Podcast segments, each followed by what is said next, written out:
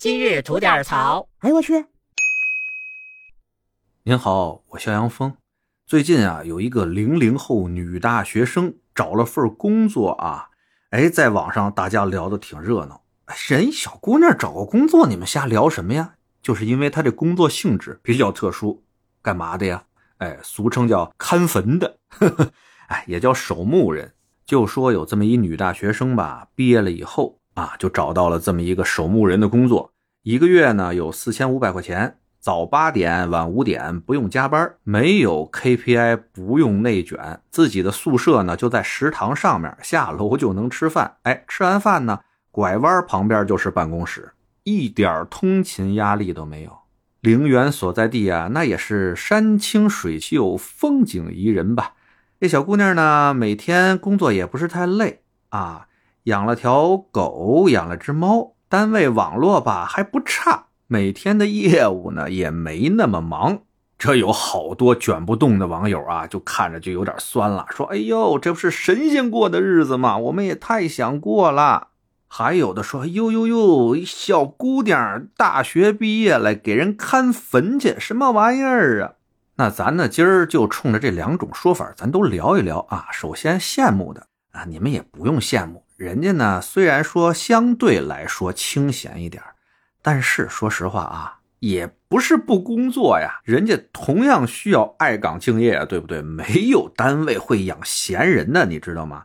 你看这小姑娘平常啊，要接待逝者家属吧，办手续吧，还要提供一些这个云祭扫的那种服务。什么叫云祭扫？就是不太提倡到现场去烧纸啊，或者是地方有疫情啊，咱们就网上祭扫。人家呀，也要在网上接待，做做客服的工作，对吧？呃，可见呢，还是需要有一些工作量的啊。做的不好，还是有人投诉的，朋友们。而且真做的实在不太好，太不上心了，那可能投诉的就不光是人了，你知道吗？哎呀，瞎说八道，瞎说八道。那说到山清水秀，风景好了啊，墓地嘛，一定是远离人群的地方喽，对吧？这个没问题。那这就决定了啊。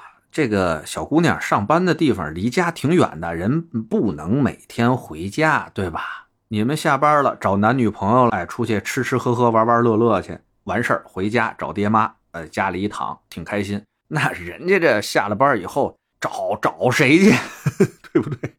就多少吧，有点孤单，有点封闭。另外了，对于这种行业呢，相对来说大家还是有些偏见的。那关系到以后什么交男女朋友啊？哎，结婚啊，组建家庭啊，可能都会有一些问题，这个是不得不考虑的呀。最后说到这个薪水了，四千五啊，说实话呢，的确不算高。那不像网上现在火的另外一位啊，河南新乡的一大姐，说自己殡仪馆工作，每天呀都要去上夜班，哎，一晚上呢挣一千六，我就呵呵了，我说大姐呀，您是上殡仪馆上班去了吗？啊，一千六，您是这么跟家里解释的，是吧？行嘞，新乡呢，殡仪馆啊也出来辟谣了，说这都是假的，没这么高。那再说说那种要要要女大学生毕业看坟去，这说说这种人吧，你们呀也大可不必啊，因为什么呢？您想看，您还去不了呢。人家这姑娘啊是正经大学本科殡葬专业毕业的，也就是说您没这学历，想去人家地方，人还不一定要您呢。再说了。哎，四千五，您听着不多是吧？但人家有事业编，朋友们，事业编这三个字在地方上来说，大家能够感知它的重量吧？它代表着什么呢？旱涝保收，工作相对稳定，不用太担心失业这个问题。而且呀，人家最横的就是退休以后，人家的退休工资比大多数人都是要高出不少的呀。